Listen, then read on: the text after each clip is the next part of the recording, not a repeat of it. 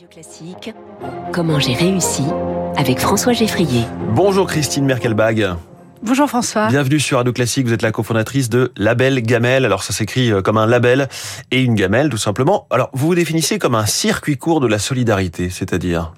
Bah, en fait, je vais, j'ai envie de vous raconter une histoire. Allez-y, racontez-moi une histoire. Voilà, l'histoire de la Belle Gamelle, au départ, c'est une rencontre entre un prof et son élève à l'école Ferrandi, l'école de la gastronomie française. Le prof, c'est Vincent Dautry. Vincent, il vient des étoilées parisiennes. Alors, notamment, il est passé par le Taïwan, la Serre Georges V, euh, Apicius. Là, que des grandes tables, que des deux et trois étoiles.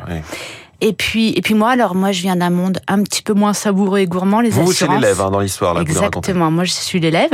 C'était en 2016. Et ce qui nous a unis avec Vincent, c'est c'est pas parce qu'on est pauvre qu'on doit mal manger. Et, et après quatre ans de, de, de, beaucoup de travail, d'un premier confinement, on a ouvert La Belle Gamelle, qui est une cuisine centrale, une coopérative située à Montreuil, une entreprise d'insertion professionnelle.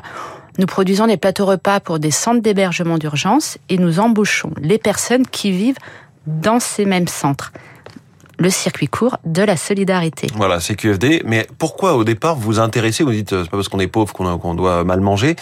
Au départ, vous avez passé 20 ans dans les assurances, vous avez été directrice de back-office, vous avez été à la tête de jusqu'à 300 personnes. On est loin de ce monde de la restauration pour, euh, pour les personnes pauvres.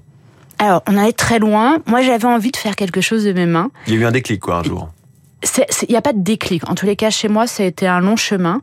Et il y a eu une envie de faire quelque chose, de, de, de combiner deux passions. D'une part la cuisine et d'autre part le social. Donc j'ai commencé par un CAP cuisine en 2016. À l'école Ferrandi. À l'école Ferrandi. Et puis avec la rencontre avec Vincent, qui lui était aussi, avait une forte appétence sur... Euh, bah, il s'interrogeait parce que bah, faire des, des assiettes à 200, 300 euros et, hum. et, et, et puis et les autres pourquoi pas Les deux peuvent se compléter. en tout cas, oui, le, social, c'est quelque chose qui vous attirait, mais vous n'osiez pas forcément sauter le pas. on est un peu venu vous chercher aussi. Alors, on est un peu venu me chercher parce qu'en fait, je me censurais et je pensais que venant d'un monde plutôt, enfin, du monde classique et euh, des grandes entreprises, euh, bah, en fait, j'avais pas ma place dans le monde de l'économie sociale et solidaire, hum. monde que pour des raisons et des valeurs personnelles, j'avais très envie de rejoindre. Alors, décrivez-nous un petit peu ce que vous faites aujourd'hui. Vous nous avez parlé de ce restaurant associatif euh, avec de l'insertion, mais vous livrez aussi des repas dans différentes structures. Tout récemment, l'université euh, Jussieu à Paris. Alors, on n'est pas un restaurant, on est une cuisine centrale et on a une capacité de production qui va jusqu'à 3000 repas jour. Hum. Donc là, on a aujourd'hui euh, les centres d'hébergement d'urgence, l'aide sociale à l'enfance et depuis euh, dix jours, on livre des repas à, à, l'université de Jussieu et bientôt on va livrer sur d'autres sites. Donc on, on livre via le l'accueil des, des étudiants à Jussieu, 200 repas tous les mercredis. Et, et là, il y a un succès. social toujours, c'est les, les, étudiants euh, les plus précaires? Exactement. Mais euh, sauf qu'il existe déjà des, des, évidemment le Crous, les restos U, les repas à 1 euro. Vous allez en complément de, de ces offres-là?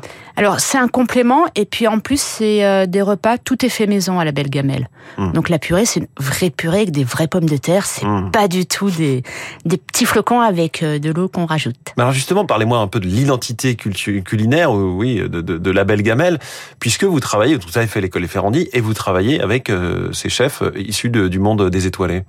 Et avec toute une équipe, on est 25 aujourd'hui à la Belle Gamelle et on est 15 nationalités différentes. Donc la cuisine de la Belle Gamelle, elle ressemble à l'équipe de la Belle Gamelle.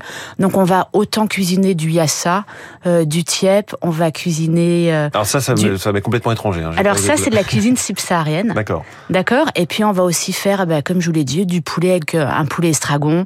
On va faire de la paella. Donc on fait des plats qui sont vraiment de plein de... c'est de la cuisine du monde. Parlez-moi de ce, cappuccino de champignons à l'huile de truffe blanche. Parce que ça, c'est notre offre traiteur. Donc on a fait, on, fait des cocktails pour, euh, bah, par exemple, la Solidéo, qui est l'aménageur des Jeux Olympiques. Mmh, Là, la semaine prochaine, on fait un cocktail pour euh, ONU Femmes France sur euh, les toits, le toit du monde, le journal Le Monde. Et notre pièce euh, phare, notre pièce signature, le cappuccino de champignons à l'huile de truffe blanche. Donc ça, c'est une compotée de champignons à l'huile de truffe blanche avec une émulsion délicatement salée et une chips de champignons. Mmh. Là, je vois, vous avez les yeux qui brillent. Ah, j'en rêve, là. Je suis levé depuis quelques heures. Euh, vous avez le nez sur les chiffres, vous, tous les jours, Christine Merkelbach, ou vous, vous continuez de, de vous mettre au fourneau? Non, moi je suis pas du tout au fourneau. Euh, je crois qu'en plus ils n'ont pas très envie que j'y sois. Ah. Moi je suis vraiment dans toute la partie euh, gestion de l'entreprise. Vous n'avez pas réussi l'examen de passage euh, de, J'ai eu mon CAP. alors Si si j'ai eu mon CAP. Euh, comme dit mon prof Vincent, c'est c'est chouette que tu l'aies eu. Maintenant tu vas gérer. Alors dans cette euh, interview, je pose souvent cette question comment avez-vous réussi? Quelle est la clé ou votre conseil principal? Le conseil principal, d'abord, je pense qu'il faut dire oser, oser faire, et surtout faites-le à 200%. Et ayez bien conscience de vos faiblesses et faites-vous accompagner. Moi, j'ai eu la chance d'être accompagnée par une, une association qui s'appelle Force Femmes, avec une mentor exceptionnelle qui s'appelle Martine Rapoport. Et, et, toute l'équipe de Force Femmes euh, m'a fortement soutenue dans cette euh, période de création. Merci beaucoup. Merci Christine à vous. Merkelbach, la cofondatrice de Label Gamel. Je le redis, ça s'écrit comme un label.